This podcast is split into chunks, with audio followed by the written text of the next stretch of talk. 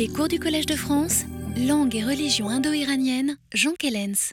Bien, mesdames, messieurs, je vous remercie d'être là puisque nous allons clôturer aujourd'hui, euh, d'une manière relative en tout cas, euh, le sujet de cours que nous avons abordé cette année, à savoir euh, la composition du, panthéon de l'Avesta récent, hein, vu à la fois dans le cadre du grand rituel, du, du, rituel de la liturgie longue et dans le système du corpus des hymnes sacrificiels que nous appelons les yachts. Alors nous allons abandonner un peu cette perspective parce que euh, aujourd'hui je voudrais faire avec vous, je crois, pour mettre les choses au point et avant l'an prochain de passer à d'autres préoccupations, euh, je voudrais peut-être que nous fassions un résumé sur ce que les travaux de ces cinq ou six dernières années, mais aussi euh, les leçons de ces cinq ou six dernières années que nous avons tenues ensemble, nous ont appris sur la tradition de l'Avesta telle que nous nous la représentons aujourd'hui.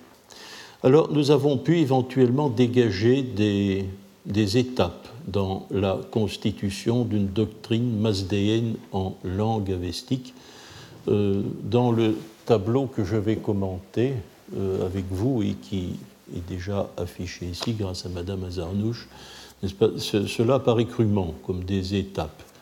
Il faut peut-être voir que ça n'est qu'un qu'égrené des innovations conceptuelles que nous observons à certaines époques, mais il ne faut pas voir cela comme une succession de paliers, mais comme une évolution continue euh, vers une doctrine dont finalement nous pouvons observer le, résultat dans les textes de l'Avesta récent. Alors, euh, donc, je vous rappelle que euh, cette, euh, euh, cette, conception que nous avons de, des yachts, nous l'avons lentement mise au point ces dernières années, c'est une réalité très récente. J'aurais d'ailleurs à cœur, comme d'habitude, de faire une mise au point historiographique de temps en temps, c'est-à-dire de vous livrer la date où telle, telle conception est apparue dans nos recherches. Alors, le tableau, au point de vue technique, euh, le tableau que vous avez sous les yeux comporte au fond trois colonnes. Hein. Euh, celle qui se situe à votre gauche euh, donne le niveau linguistique correspondant à celui des formations, de la formation progressive du canon. donc cela sera commenté parce que bien sûr nous avons des interrogations aussi. cela n'est pas aussi, aussi clair et aussi ferme euh, que peut apparaître un schéma. Euh, alors l'évolution même du corpus avestique, sa constitution progressive fait l'objet de la colonne centrale, et à droite, euh, nous trouvons les quelques tentatives, cela aussi, il faudra montrer combien c'est hypothétique, les quelques possibilités, les quelques tentatives possibles que nous pouvons faire pour faire correspondre l'histoire du corpus avestique euh, avec l'histoire tout court. C'est très mince, comme vous verrez, c'est très mince et euh, très incertain. Alors, euh, les textes les plus anciens dont nous disposons, pour commencer là, maintenant véritablement le commentaire, les textes les plus anciens dont nous disposons dans le corpus forment le cœur de la liturgie longue, comme vous le savez, c'est d'une part les Gata et d'autre part le Yasna Aptankaiti. Cela signifie que la, euh, la, couche la plus ancienne de la constitution de l'Avesta, celle qui est rédigée dans la langue que nous appelons depuis 1969 le vieil avestique, euh, plutôt de l'appeler le gathique, est double. Il y a une tradition double. Celle euh, des gathas, d'une part, les chants, et c'est du Yasna Haptankaiti, ou sacrifice en sept chapitres. Euh, c'est une conception dont nous devons l'observation à Johanna Narten, comme vous le savez. Donc, ici, première date historiographique, 1985. Mais si le livre de Narten est paru en 1985, la thèse qu'il représentait avait été soutenue en 1969. Il y avait donc déjà beaucoup d'initiés depuis 1969, et par exemple, mes noms racines de l'Avesta en 1974 ou mon verbe avestique en 84 ont été composés dans une optique anachronique, puisque j'observais déjà à ce moment-là les catégories de Narten et je considérais le Yasna Haptankaiti non pas comme un texte euh, intermédiaire entre l'Avesta récent et euh, l'Avesta ancien. Bon, alors euh, les problèmes bien connus, je vous les rappelle, que pose la confrontation de ces deux traditions, c'est d'une part la forme. D'abord la forme. Les gathas sont en vers, le Yasna Haptankaiti est en prose. Que signifie cette différence? Que signifie cette différence qu'il faut prendre au sérieux parce qu'une strophe gathique semble faire euh, la critique de la pratique de la prose? Il y aurait donc une opposition possible. Euh, il y a l'absence de Zarathustra dans le Yasna Haptankaiti et sa présence obligatoire dans chaque gata de deux fois en général dans chaque gata, ce qui semble bien une convention. Mention de son nom deux fois. Alors, est-ce que cette présence ou cette absence euh, doit être mise en rapport, doit être rapportée euh, à une autre différence rhétorique euh, qui est celle du je et du nous? Les gathas alterne avec une très grande souplesse et un très grand arbitraire, du moins à nos yeux, entre le je et le nous, en référence à celui qui les prononce. C'est le je qui l'emporte, statistiquement, mais pas de manière euh, extrêmement impérieuse. Le Yasna Haptankaiti, par contre, est massivement en nous. C'est un texte qui est même exclusivement en nous, à l'exclusion d'une forme ou deux qui ne sont pas très claires et qui sont donc hypothétiques. Donc, euh, faut-il conclure, pour lier les deux faits, que euh, l'absence de personnel humain dans le yasna haptankaiti est liée d'une manière ou d'une autre au choix du nous comme personne grammaticale pour le locuteur. Alors, une autre quatrième, quatrième divergence entre les deux corpus, euh, c'est une différence rhétorique, encore une fois. Vous savez, nous avons manié souvent la notion euh, les, différences là, que font les, spécialistes euh, de, la rhétorique en Amérique euh, définissent le style des Gathas comme le style praise and blame, c'est-à-dire quand on fait l'éloge de quelque chose, il faut nécessairement faire le contraire, vis-à-vis, blâmer quelque chose. Donc on alterne en permanence dans les gathas avec aussi une très grande souplesse entre l'éloge et la condamnation. Euh, je préfère euh, m'exprimer comme ça que parler en termes de dualisme, parce que la, surestimation du dualisme vient de là, On n'a pas suffisamment pris en compte les conventions rhétoriques euh, des textes. Les gathas sont praise and blame. Par contre, le yasna haptankaiti est uniformément praise. Uniformément praise. Seulement les faits positifs sont évoqués. Voilà la liste des différences. Il faut ajouter à ces différences une autre question, c'est la question dialectale. La question dialectale. Y a-t-il une différence de dialecte entre les Gathas et le Yasna Haptankaiti Du point de vue chronologique, nous sommes entièrement dépourvus d'arguments. Nous ne disposons d'aucun argument qui nous euh, suggérerait euh, de situer un texte euh, antérieurement à l'autre. Ça, n'existe pas. Par contre, il y a des différences dialectales, mais il n'est jamais sûr que ces différences dialectales ne sont pas, ne sont pas liées justement à l'usage rhétorique, vers-prose. Euh, généralement, lorsqu'Éric Pirard et moi en avons fait le relevé, rien n'était très significatif. Les faits les plus sûrs, les faits les plus sûrs, mais ils sont délicats à manier, extrêmement délicats à manier. Euh, ce sont des divergences d'ordre lexical des divergences d'ordre lexical.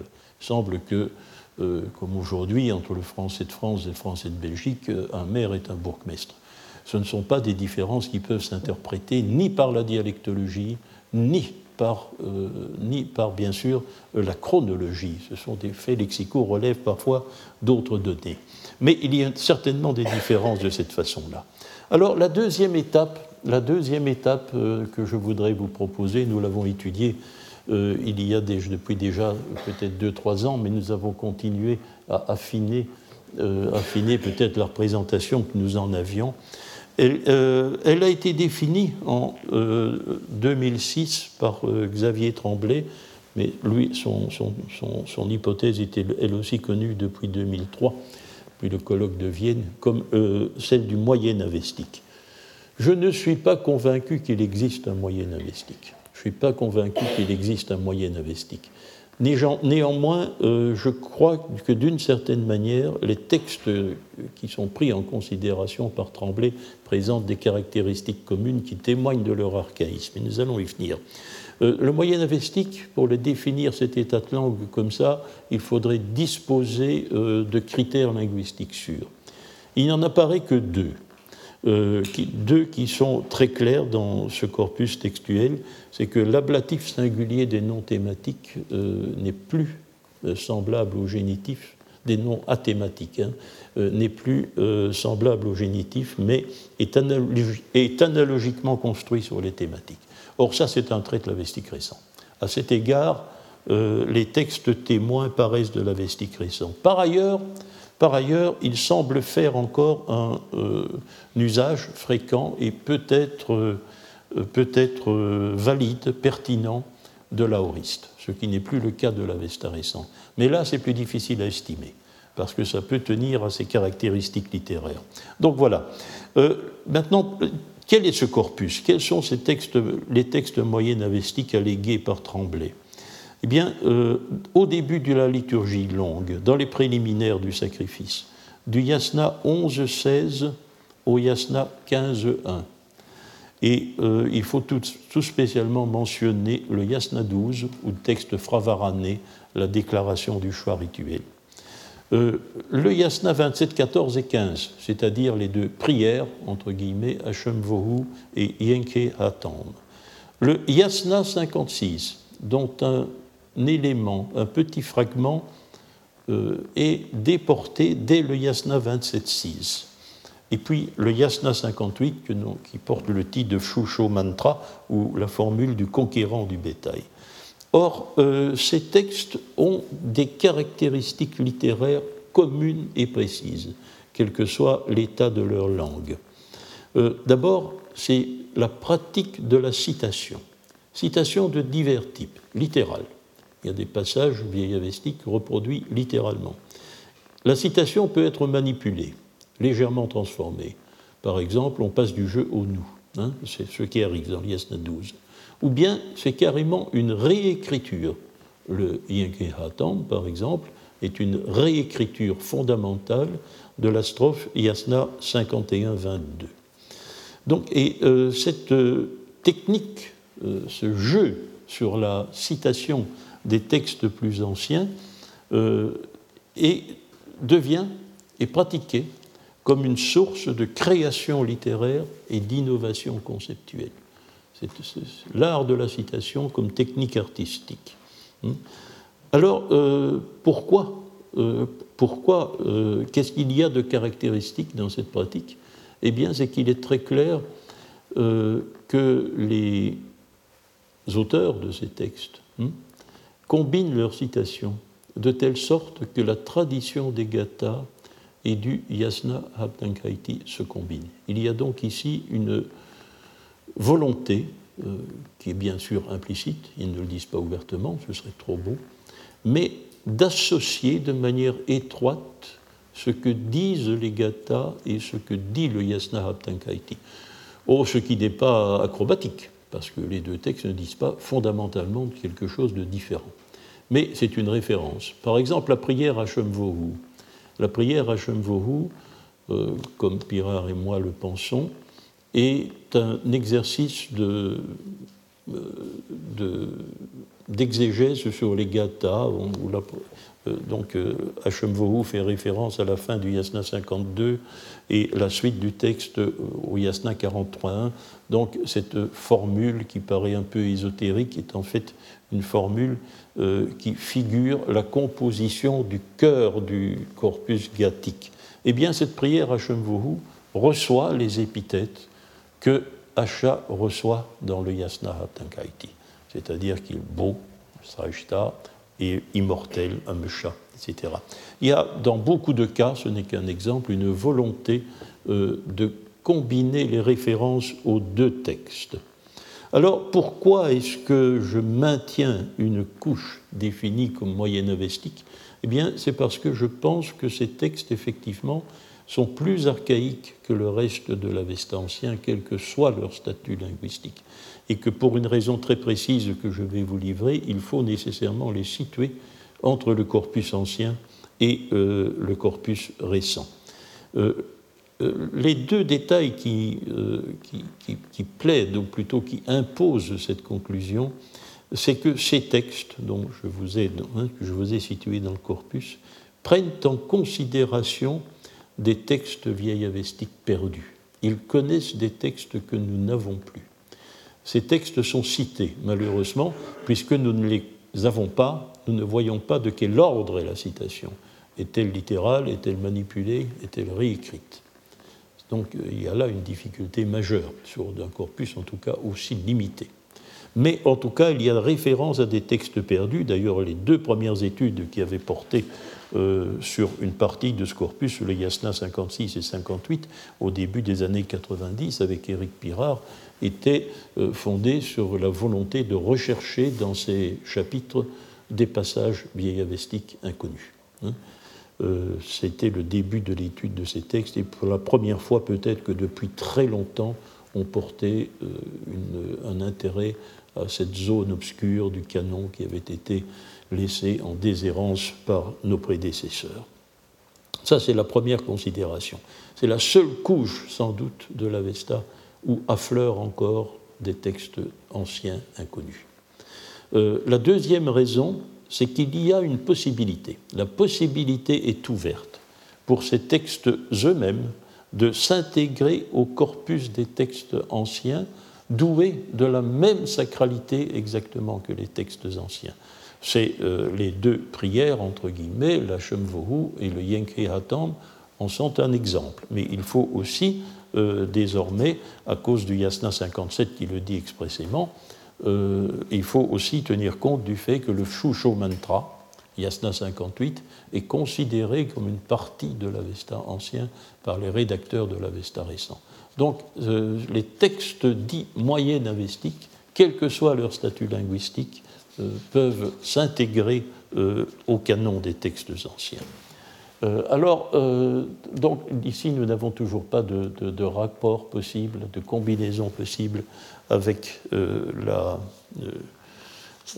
avec l'histoire tout court. Nous sommes toujours dans la préhistoire iranienne. Nous passons maintenant à des strates qui sont très clairement celles du dialecte dit euh, Avesta récent. Et je pense qu'il y a, euh, euh, il faut tenir compte de ce terme, nous l'avons prononcé souvent lors des cours des, quatre dernières années, c'est que la, les textes qui portent témoignage, les textes avestiques que nous possédons et qui portent le témoignage d'un mouvement, de, de spéculation intellectuelle évidente, de formation progressive d'une doctrine, euh, sont euh, la plupart du temps des textes d'exégèse. Ou bien ils se représentent eux-mêmes une exégèse, ou bien ils ne vont pas sans une exégèse parallèle, que nous l'ayons ou non.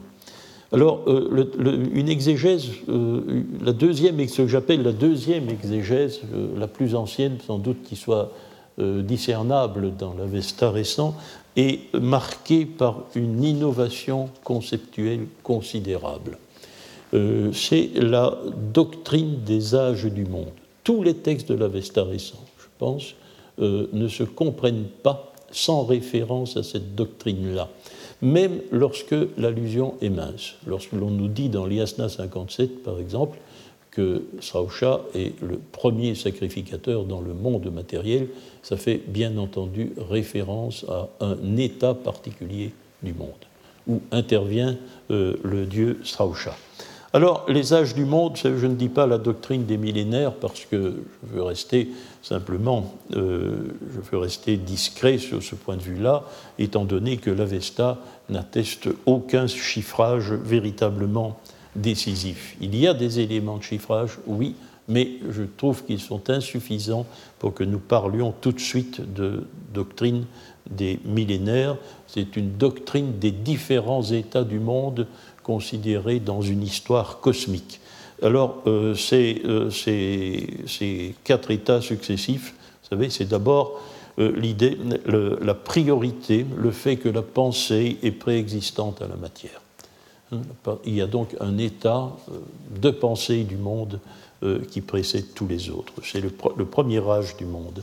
Enfin, il y a eu une période où le monde matériel était immobile. L'immobilité du monde matériel est préalable à sa mobilité. Euh, troisième état, un monde matériel mobile, mais c'est aussi pour l'humanité constitué une période chaotique. Période chaotique, d'ailleurs, dont quelques héros euh, permettront de sortir progressivement, mais au prix d'une très longue succession euh, d'exploits héroïques qui sont racontés dans les listes de sacrifiants de, euh, de, Enfin, dernier âge du monde, c'est le nôtre, c'est le nôtre, celui qui est marqué par l'apparition du à Zarathustra de la religion, de la Daïna. Alors euh, cela, sans doute, ce sont des éléments dont je ne connais pas l'origine et qui semblent des éléments euh, spécifiques de la pensée iranienne. C'est le résultat d'une spéculation qui paraît extrêmement efficace et de grande envergure. Euh, nous ne pouvons pas tirer, de, ne pouvons pas supposer qu'il y a là-dessus une influence. Nous n'en avons pas les moyens. Ce je n'en va pas de même de l'idée que tout s'achève par la fin des temps. Hein. Là, c'est discutable. C'est discutable, et certains d'entre vous ont peut-être entendu il y a quelques années euh, la conférence d'Anders Hultgort à cet égard, pas, qui, euh, qui nous a très bien expliqué que deux hypothèses étaient possibles, ou bien effectivement c'est une innovation, ou bien au contraire euh, l'Iran est avec le monde scandinave, le domaine indo-européen qui a conservé ce schème spéculatif, ce qui est une autre possibilité mais nous n'avons pas euh, d'éléments décisifs pour en, pour en décider. Il faudrait peut-être euh, à cet égard une exploration systématique du Rig Veda, mais c'est une autre chose. Alors, euh, les textes qui témoignent, qui témoignent de, de l'apparition de cette doctrine, de sa formation, nous avons les trois chapitres de la liturgie longue que nous avons étudiés ensemble et qui sont des fragments d'un commentaire qui est défini comme bague c'est-à-dire un commentaire qui fait un commentaire analysant, pas la mise en morceaux littéralement, mais c'est euh, la, euh, en, avestique c'est un commentaire, le mot est féminin, commentaire bagarre, c'est-à-dire apportionment, disait euh, West, mais il s'agit donc, semble-t-il, si nous comprenons bien les choses, d'un terme qui signifie qu'effectivement le fractionnement qui implique bagarre est une, réfère à l'analyse du texte en éléments constitutifs. Euh, ce, sont les chapitres 19, 20 à 21 euh, de, euh, de l'Avesta. Alors, cette époque, cette époque puisque ce commentaire porte sur, sur le corpus ancien, il semble que le commentaire original, dont nous avons un résumé malheureusement très pauvre dans les textes moyens perses, euh, est un commentaire progressif sur le corpus ancien, qui commence avec le premier texte ancien, c'est-à-dire l'Arunavairya, prière qui occupe le Yasna 27, et qui progressivement euh, procède, progresse vers la dernière prière, la prière conclusive, la, prière à Aryamanishya.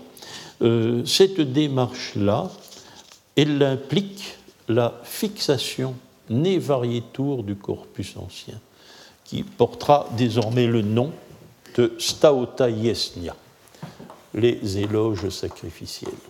Donc le texte a un, titre avestique, quoique je lui mette la marque française du pluriel. Hein, euh, les Staota Yesnia, ce sont les, euh, donc les éloges sacrificiels. Euh, bien entendu, je ne vous dis pas que c'est exactement ce que nous considérons comme tel aujourd'hui, à savoir euh, cette portion de la liturgie euh, longue qui va du Yasna 27.13 au Yasna 59 inclus, n'est-ce pas? Il est bien sûr possible d'avoir, après euh, avoir fixé l'Avesta ancien, d'avoir procédé à des manipulations limitées, à des intercalations. Nous avons d'ailleurs des intercalations de textes récents aujourd'hui dans ce secteur du yasna. Je vous citerai le yasna 35.1, le yasna 42, le yasna 52, le Yasna 56 et 57 et le Yasna 59 lui-même, comme nous l'avons vu euh, l'an dernier. Euh, on peut être à peu près sûr, n'est-ce pas, que la fixation euh, du corpus ancien a eu lieu environ à cette époque, car l'Avesta lui-même en porte le témoignage. La structure que certains textes avestiques donnent des Staotayesnia correspond très exactement à ce qu'ils sont aujourd'hui pour nous nous en avons euh, exactement trois témoignages qui sont bien sûr d'une précision extrêmement variable. Euh, le premier, le plus précis d'ailleurs, c'est euh, le catalogue des textes que fait le Visperet 1 et le Visperet 2. C'est le même texte, mais il y a une variante casuelle. D'autre part, il y a aussi ce passage du Videvdat 9 qui mentionne euh, les passages gathiques qui doivent être répétés deux, trois ou quatre fois, et euh, l'énumération qu'il fait nous laisse, euh, nous laisse percevoir que la structure de l'Avesta ancien pour l'auteur du Videvdat était la structure que nous possédons. Le troisième témoignage, c'est là le squelette, la table des matières squelettiques de l'Avesta ancien que nous trouvons dans le Yasna 57 et dont nous avons parlé l'an dernier. Donc euh, la fixation névariéture du corpus ancien signifie ceci. Euh, un certain nombre de textes a été sélectionné. Il y a eu sélection des textes, mais il y a eu aussi, c'est un mot un peu gênant à utiliser dans le cadre d'une littérature orale, il y a eu aussi édition du texte. À savoir l'ordre de succession des textes n'a plus changé. Et cet ordre de succession est censé avoir un sens. Euh, comme le laisse penser euh, euh, l'exégèse du commentaire Bag, ceux qui ont procédé à cette édition pensaient dans leur spéculation, dans leur exégèse, que l'Avesta ancien, depuis le Yasna 27-13 jusqu'à la prière à Aryamanisha, Yasna 54.1, racontait l'histoire du monde, celle des quatre états dont je vous parlais. Il y a donc euh, à ce point de vue-là une fixation des textes, et qui dit fixation et édition des textes, cela signifie perte de tous les autres. Perte de tous les autres. Ceux qui, n'ont pas trouvé place dans cette édition sont bien sûr passés aux poubelles de la diacévase. Hein. Euh, donc, dès ce moment-là, euh, l'Avesta ancien ressemble à ce qu'il est aujourd'hui. Euh, je vais, avant d'en tirer les conclusions qui s'imposent du, point de vue du rapport avec l'histoire, je voudrais maintenant faire intervenir en combinaison avec l'exégèse centrée sur les différents états du monde, je voudrais faire moi-même une spéculation que je portais donc que j'appelle le stock octosyllabique. Nous avons parlé aussi de la curieuse, de, la curieuse métrique des textes de l'Avesta récent. Cette, euh, ce, caractère innombrable des octosyllabes. Hein. L'octosyllabe est d'une très grande fréquence, mais euh, les, euh, irrégularités, l'isométrie n'est pas respectée, les irrégularités sont elles aussi très fréquentes, de telle sorte qu'on a pu même, à la rigueur, mettre en doute qu'il y eut une métrique euh, dans les textes de l'Avesta récent. Je crois qu'on ne peut pas pousser l'hypercritique jusque-là. Il y a à fleur dans les textes de l'Avesta récent des portions octosyllabiques considérables. Euh, alors, euh, le stock octosyllabique euh, dont je parle ici, ce serait une littérature dont nous avons recueilli certaines clausules dans certains textes de l'Avesta récent, comme la Tashneaishn, l'Absorn, la liturgie, donc le Homestome aussi, qui est peut-être celui qui se prête le mieux à une étude des phénomènes métriques, comme une étude d'Éric Pirard l'a montré, ou comme nous l'avons vérifié ensemble. les yachts aussi. Les yachts sont par essence une littérature de type peut-être plus narratif et qui semble avoir privilégié la réutilisation de formules du stock octosyllabique. Naturellement, dans les yachts, tous les textes que nous possédons, euh, ces clausules sont mises en situation. Hein. elles interviennent dans un cadre rhétorique et rituel particulier. Hein. nous savons si la clausule est à l'accusatif, quel est le verbe principal? Mais quand je parle de stock euh, octosyllabique, je parle de quelque chose de virtuel, parce que nous ne savons pas dans quel euh, contexte syntaxique, rhétorique ou même d'utilisation rituelle non plus, où ces clausules étaient, utilisées. Dès lors, euh, j'eusse été peut-être un peu mieux inspiré si j'avais ouvertement mis devant euh, l'expression stock octosyllabique l'astérisque de restitution. Ce n'est que quelque chose que nous devinons, que nous devinons à travers les textes de l'Avesta récent. Seulement, euh, ce stock octosyllabique, si nous en jugeons par ce que nous en apprend l'Avesta récent, constitue une littérature qui, du point de vue conceptuel, dépend elle aussi euh, de l'innovation centrale qui est la doctrine des États du monde. Euh, et cette, euh, cette, innovation centrale théologique modifie la perception des anciens dieux. Nous avons essayé de l'établir pour ceux qui, pour les dieux qui survivent cette année, qui sont, qui soit deviennent des divinités fossiles comme Apamnapat, dont on perd le yacht de référence, ou bien qui sont des dieux revus et corrigés, hein, comme, euh, comme Mitra, nous le verrons tantôt peut-être euh, pour Vayu, et qui aussi en suscitent de nouveaux, suscitent de nouvelles divinités. Euh, cette, cette, idée de, susciter de nouvelles divinités, nous avons étudié ces dieux qui naissent cette année, de quelques exemples, mais aussi les années précédentes. bon, les, dieux naissent à des, stades divers du schéma que vous avez ici. Euh, dans, les gathas, déjà, euh, euh, et Srausha sont des divinités. Or, bon, très clairement, leur nom s'explique très bien dans le cadre de la terminologie indo-iranienne du sacrifice, certes, mais nous n'avons pas d'allégorie parfaitement correspondante au stade indo-iranien, nous l'avons vu. Or, ce sont des divinités vieillavestiques déjà, c'est des divinités gathiques. Euh, Srausha est absent du Yasnarabtankaiti. Seul Hachi y est représenté.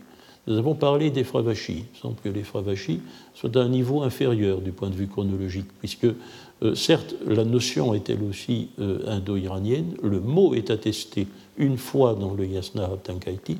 Il n'est pas sûr que le lexique justement des Gathas ne diverge pas à cet égard-là mais il ne semble pas qu'il y ait dans les. Nous n'avons aucun indice pour euh, l'Avesta ancien euh, de la personnalisation de la notion. Nous ne sommes pas sûrs qu'on ait passé au stade de l'allégorie, comme nous le sommes.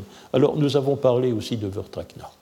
Lui aussi, terre méritée certainement de l'époque indo-iranienne, mais euh, l'accession au rang d'allégorie n'a peut-être lieu que dans l'Avesta récent. Donc il y a, la possibilité est ouverte avec toute toutes les incertitudes que nous pouvons entretenir à cet égard, mais euh, c'est ici aussi qu'après euh, l'historiographie ou bien euh, l'exégèse, je voudrais, nous avons parlé à cet égard d'une possibilité ouverte pendant très longtemps dans la tradition avestique de théogenèse. La naissance de Dieu reste possible probablement jusqu'au stade, en tout cas, jusqu'au stade de la deuxième exégèse peut-être de la troisième. Et cette théogenèse s'exprime pas, dans, euh, dans le stock octosyllabique par un certain nombre, un certain nombre de représentations qui bien sûr confinent à la mythologie.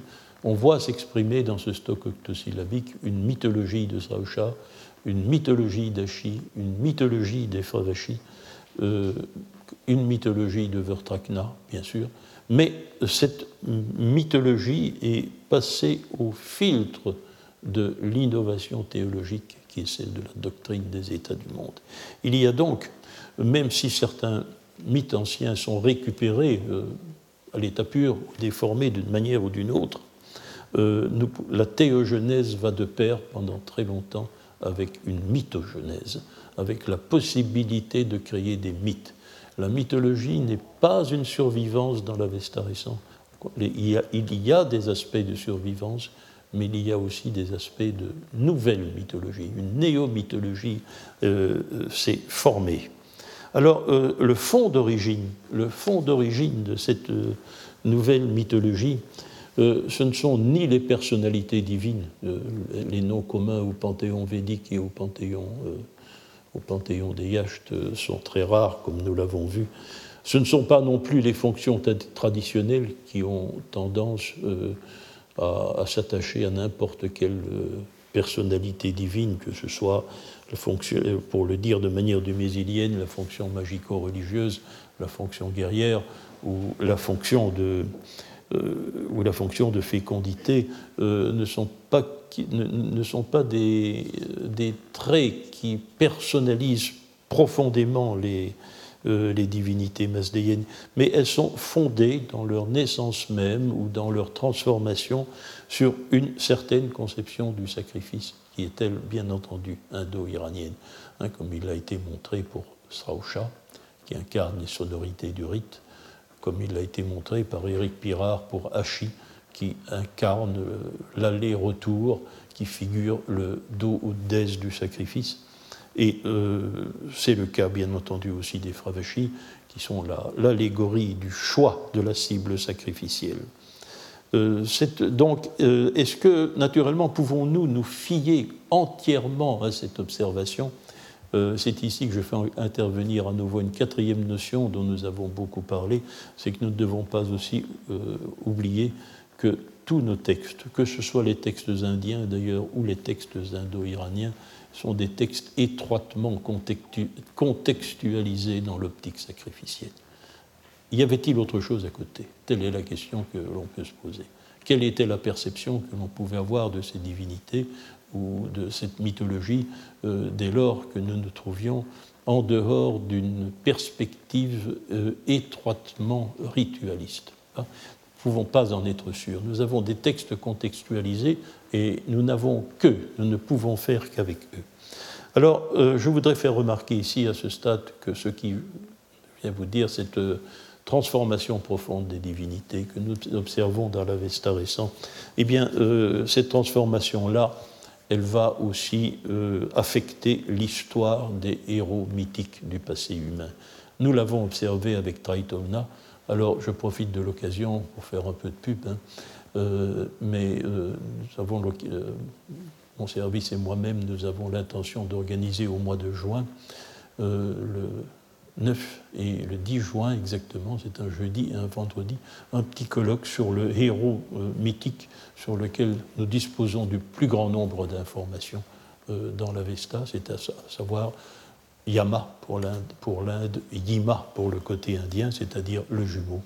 Et euh, nous, si ça vous, vous, intéresse, peut-être pouvez-vous assister à ce qui en sera dit à cette occasion pendant une journée et demie. Hein. parce qu'effectivement, il faut aussi que nous envisagions comparativement, euh, dans le cadre des traditions indiennes et des traditions masdéennes, le cas des héros mythiques et le cas de Yama est sans doute le cas le mieux, euh, le mieux documenté, mais aussi un des plus difficiles à envisager. Et voilà la raison pour laquelle je voulais euh, peut-être provoquer un événement qui nous permettrait d'étudier cette question. Alors voilà, maintenant il y a une question que nous pouvons nous poser au stade de la seconde exégèse. Euh, la seconde exégèse, nous ne pouvions pas le faire avant. Pouvions pas le faire avant. De nous poser la double question quand et où? Quand et où? C'est-à-dire celle des rapports avec l'histoire.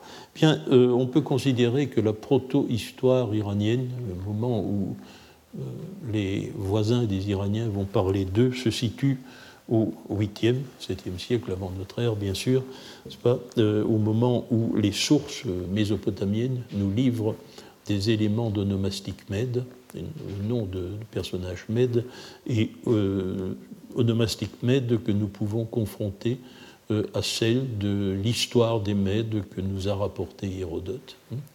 Alors, euh, que, nous apprenne, que nous apprend cet onomastique Je crois qu'un des traits que nous avons envisagés, un des traits les plus significatifs, c'est celle du roi euh, Fravarti.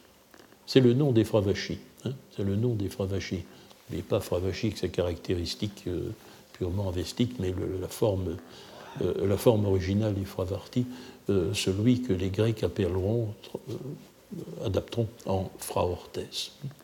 Bon, ça dépend bien entendu de la formation de la mythologie des Fravachis. Est-ce que l'apparition d'un roi Mède qui probablement prend le nom, hein, c'est probablement pas le nom qu'il a reçu, si j'ose dire, à son baptême, mais euh, c'est le nom euh, qu'il prend lorsqu'il accède au trône?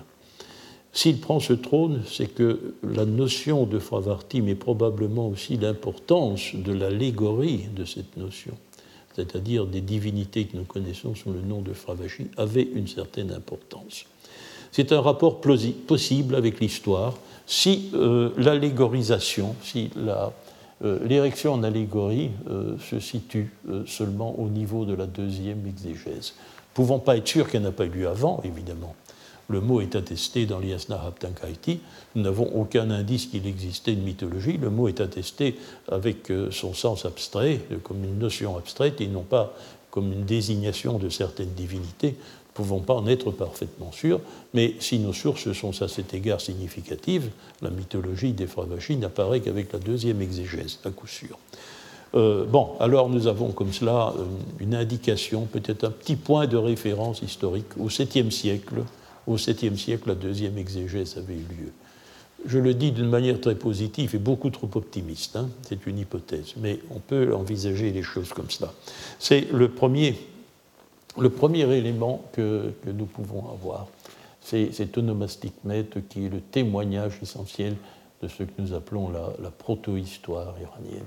Alors, la troisième exégèse, c'est aussi, bien sûr, euh, euh, bon, troisième exégèse, ce qui la, caractéristique, ce, qui la caractérise euh, de manière la plus significative, ce qui la constitue même.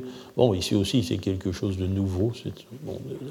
les premiers éléments de, cette idée ont été, pour ceux qui survivraient encore de cette époque parmi vous, nous les avons, euh, établis ensemble, mais c'était en 98. Hein.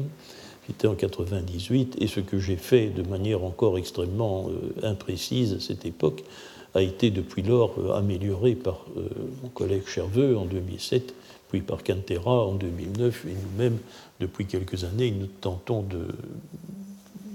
d'améliorer euh, un peu la vision que nous avons de cette chose. Eh bien, ce qui marquerait cette troisième exégèse, c'est la constitution d'un grand sacrifice solennel standard.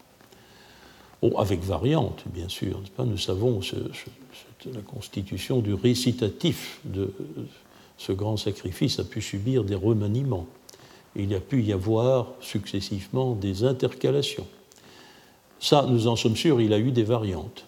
Il y a eu des variantes, hein, comme euh, Cherveux, Cantera euh, l'ont très bien démontré, et sans nul doute que Cantera est en train à nouveau euh, d'en déceler beaucoup d'exemples nouveaux, nouveau. Donc, mais l'idée est la même.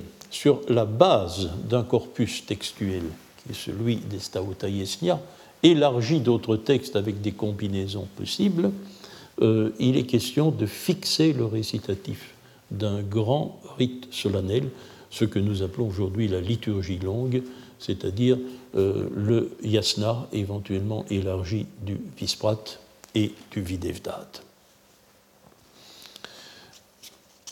Euh, on pourrait aussi, vu la composition euh, de certains textes récents euh, de cette époque, situer à la même époque la mise en genre du stock octosyllabique.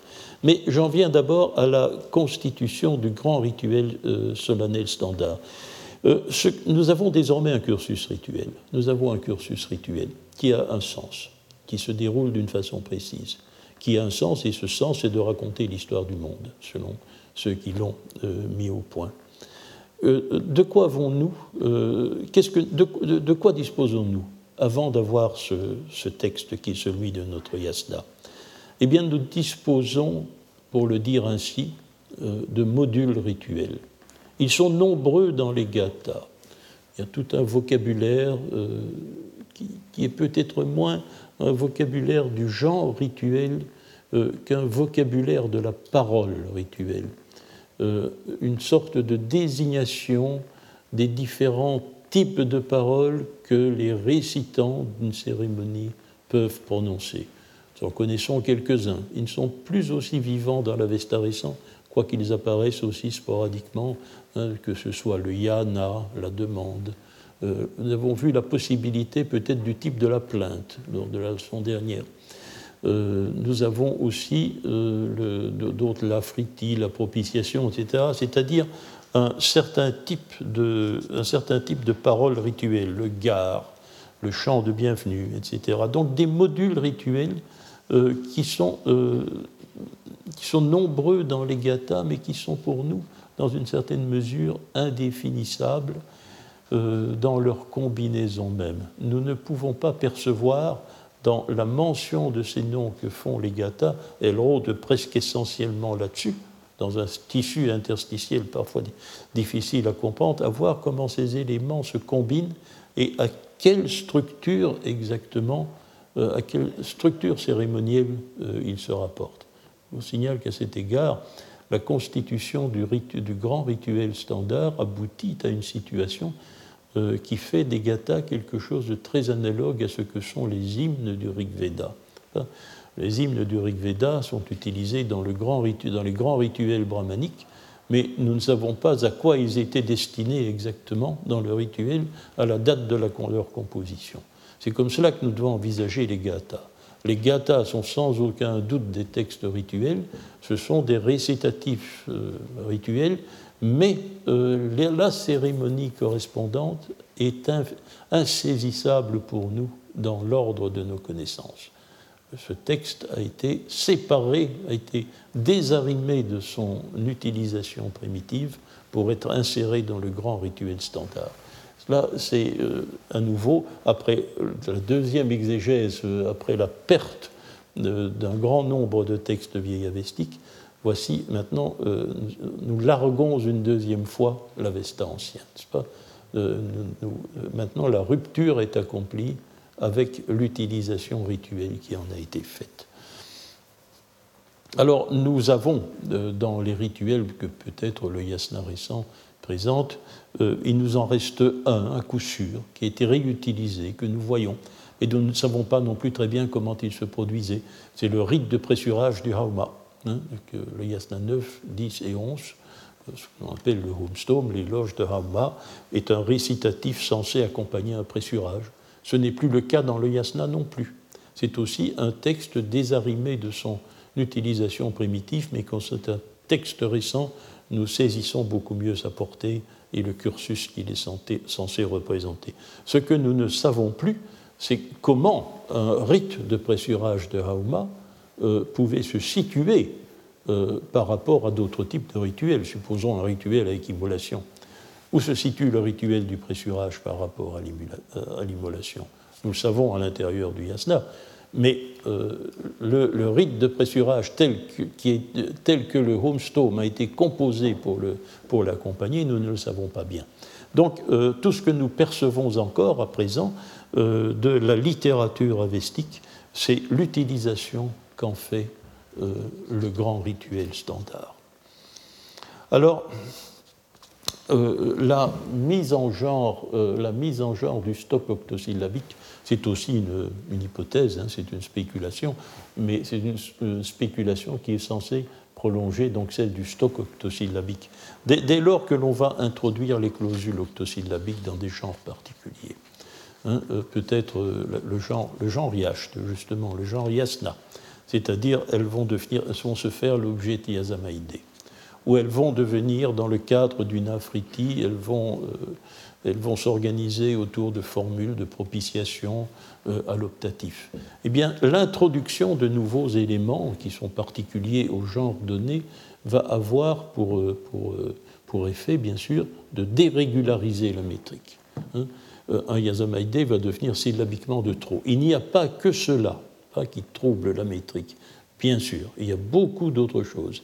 Que l'on peut suspecter ou même ne pas suspecter. Il y a d'autres choses, mais il y a aussi cet élément-là. Et je vous ai dit qu'il y avait peut-être une autre manière de l'envisager, mais qui n'est pas, pas, plus. sur laquelle nous ne pouvons aussi que spéculer.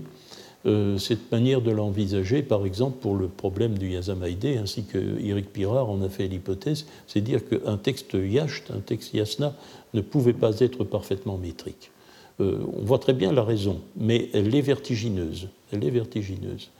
Euh, ça impliquerait, je pense, que si l'on part d'un stock métrique pour en faire un stock non métrique, euh, quelle peut être la motivation qui se trouve derrière, euh, derrière une telle pratique? Eh bien, l'influence déterminante du Yasna Haptankaiti. Parce que le Yasna Haptankaiti en prose est le texte de référence permanent, texte de référence permanent euh, sur le type Yasht, sur le type Yasna, sur les formules où l'on dit Yazamaide. Dès lors, on, on, dérégularise un stock métrique pour en faire par fidélité à la, traduction, à la, tradition euh, mais aussi à la spéculation et à l'exégèse que l'on en fait, une littérature qui se rapproche de la prose. C'est une chose assez étonnante peut-être que cette euh, évolution historique, il nous faudra l'envisager, mais je ne résiste pas, je ne résiste pas au plaisir d'en faire mention aujourd'hui. Euh, la métrique gathique est très complexe. Euh, chaque gata a son maître particulier, et celui de la dernière, du Yasna 53, est particulièrement complexe. Elle est très complexe. Alors, on, passe, on, passe, de cette littérature qui correspond, qui doit être mise en regard, à une littérature de prose totale, hein, comme le Yasna Tankaiti, on peut passer à une littérature octosyllabique, c'est-à-dire le vers le moins compliqué qui soit, presque le plus naturel qui soit. Donc, on, a, on aurait quasi un texte avec un texte parfaitement et régulièrement octosyllabique, si le stock octosyllabique a jamais existé, on passe à une littérature qui n'est guère qu'une prose rythmée. Mais une prose rythmée régulièrement, puisqu'elle procède systématiquement euh, par, euh, par octosyllabe. Et puis, dans un autre, à un autre niveau, on retombe sur le phénomène de la prose rythmée, mais cette fois-ci irrégulièrement. On introduit un principe d'irrégularité euh, dans, dans, dans, la, dans la régularité euh, du rythme de la prose. Ce serait une chose étrange, mais elle n'est pas exclue. Cela peut-être est une perspective d'étude pour euh, à venir, n'est-ce pas Mais il faudrait pour cela reprendre les données de l'Avestan ancien. Alors ici, bien entendu, euh, bon, nous allons aussi nous poser la question où et quand? Où et quand? Quels sont les 522 C'est le début de l'histoire iranienne, c'est l'accession de Darius au pouvoir qui, en 521, serait plus précis, euh, fait graver le premier texte écrit iranien, l'inscription de Bihistoun. Mais 522, c'est l'accession de, euh, de, Darius au pouvoir. Quelles sont les indications que nous avons? Je vous les rappelle. Hein, ce sont des spéculations pures. D'abord, le nom de Darius. Oh, lui, euh, il ne nous apprend pas quelque chose sur la date des différents les différentes étapes de ce processus. Euh, tout ce que nous savons par le nom de Darius, comme je vous l'ai dit, c'est qu'il doit connaître l'Avesta ancien, il doit connaître les Gathas. Son nom, qui est aussi un nom d'intronisation, est adopté des Gathas. Nous avons le passage exact. Nous avons le passage exact des Gathas euh, où, il a, en quelque sorte, euh, extirpé les deux mots dont il va composer son nom quand il accède au, au pouvoir euh, en 522. Euh, d'autres noms, sans doute, achéménides, euh, ont cette, cette caractéristique. mais cela ne nous apprend pas grand-chose. Ça nous apprend simplement qu'en Perse, qu'en Perse, l'on connaissait les gathas ou un texte très approchant à, à l'époque de la prise du pouvoir par le premier roi achéménide, puisque les précédents ne le sont pas achéménides. Euh, mais alors euh, là, le deuxième, deuxième point, le deuxième élément dont nous avons souvent parlé, c'est que ce moment, dès, cette époque, dès la constitution du pouvoir achéménide, nous disposons à l'ouest de l'Iran d'un certain nombre de documents, de documents archéologiques. Alors, il y a la question des hôtels du feu. Euh, mon impression, vous me direz, c'est une hypothèse, nous l'avons faite ensemble cette année, c'est que le texte du yasna, le texte du grand rituel solennel, euh, a euh, été composé alors que les conditions du sacrifice impliquaient encore le renvoi final du feu et de l'eau, hein, avec la personnalité d'Apan Napat.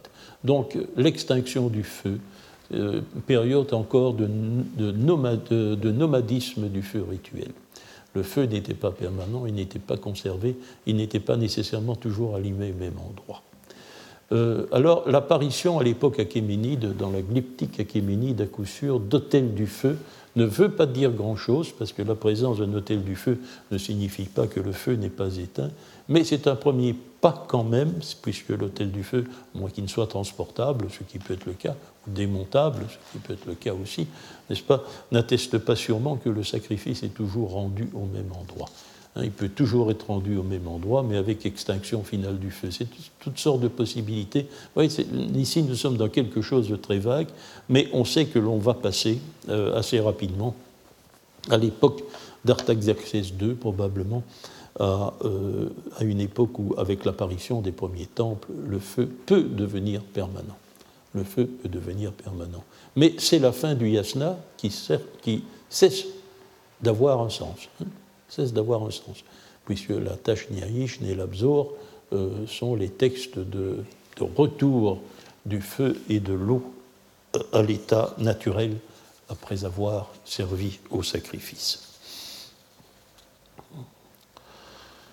Oui, alors le reste, je peux. Euh, oui, le, troisième point, c'est la déesse Misdushi. nous avons établi aussi, c'était l'an dernier, que le commentateur du Visprat, du Visprat 24, avait relevé le fait, n'est-ce pas, qui euh, est un peu voilé dans sa manière de s'exprimer par, une, par, euh, la litanie en Yazamaïdé, mais l'auteur du Visprat a bien marqué que le Yasna 53 mentionnait fréquemment, mais séparément, c'est le cas, le nom de Hachi et le nom du Mijda, du prix de victoire final. Euh, les deux mots jouent en quelque sorte à cache-cache dans Yasna 53. Hein, on trouve l'un et puis l'autre, mais ils ne sont jamais, ils ne sont jamais contigus. Et puis brutalement, si, c'est la collision, ils se heurtent dans la phase finale de la prière A Ariamanishya. Il n'y a qu'un seul mot entre eux. Les deux mots finalement se rendent compte, se rencontrent. Et il semble que euh, le, euh, le rédacteur, l'exégète du Visprat, a été très sensible à ce détail.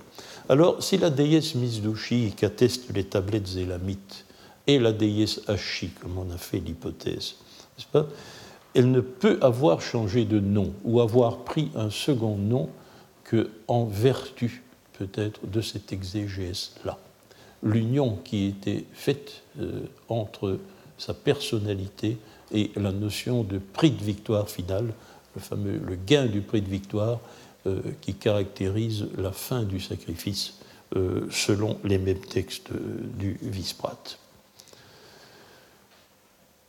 Voici, je n'ai plus maintenant le calendrier, nous en avons parlé, nous pensons que le calendrier religieux est préparé par le texte du grand rituel, par la liste des Ratu Pairish Havani, qui sont une sorte d'ébauche de calendrier, ou tout au moins la base sur laquelle, euh, conceptuelle sur laquelle le calendrier a été constitué. Quant à son introduction en perse, euh, bien, vous avez la fourchette 459, c'est la dernière attestation euh, de l'ancien calendrier vieux perse dans les tablettes élamites. Et nous savons aujourd'hui qu'à l'époque d'Alexandre, donc environ 330, euh, le calendrier religieux était d'application grâce au texte araméen de l'Iran oriental qui a analysé Shaul Shaket, ici même d'ailleurs, à l'invitation de mon collègue Briand. Et comme nous avons tenté de l'établir, le corpus des hymnes sacrificiels a été constitué plus tard, pas nécessairement beaucoup plus tard, mais plus tard et à une époque où l'on ne composait plus des textes en avestique pour une raison assez simple, car il paraît évident que le corpus a été constitué pour constituer un recueil de prières quotidiennes euh, euh, destinée aux divinités des jours du mois, mais avec un certain nombre d'inexactitudes qui semblent, qui ne s'expliquent bien que par un fait très simple, c'est que ce corpus a été constitué avec ce qu'on avait encore. C'est-à-dire qu'il eût été plus exact si il avait été constitué à une époque où on pouvait encore rédiger en avestique, car on eut à cet égard, sans aucun doute, rédigé des textes en avestique, mais on ne le faisait plus. Je crois d'ailleurs que cette époque, la fin du, la fin du IVe siècle, doit être l'époque de la fin de la composition en avestique. Voilà, alors je vais conclure rapidement, je vous remercierai de votre attention. Euh, il faudra peut-être maintenant, après cela, pour vérifier la validité, pour préciser, pour revenir au début de tout, c'est-à-dire se soucier de ce qu'est l'Avesta ancien. Hein, L'Avesta ancien. Nous avons une littérature qui est une forme d'ampoule, c'est-à-dire qu'elle est mince aux extrémités.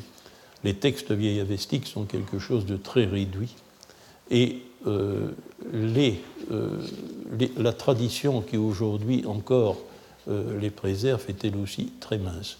Très mince puisque vous savez que l'Avesta que nous possédons remonte en définitive à un seul archétype. Donc cette littérature est à ses extrémités réduite à un fil. Le corpus très mince des textes vieilles avestiques est aujourd'hui le corpus très mince de la tradition manuscrite qui nous le transmet.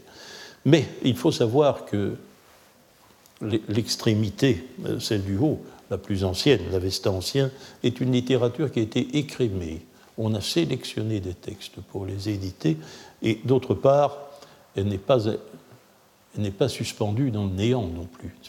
Elle, est, elle est un début, le début de ce que nous avons, c'est le plus ancien texte que nous possédons, mais nécessairement, forcément, elle est elle aussi un aboutissement. Alors il faudrait peut-être débrouiller tout ça, on verra. Je vous remercie pour votre attention. Retrouvez tous les contenus du Collège de France sur www.colège-2-france.fr.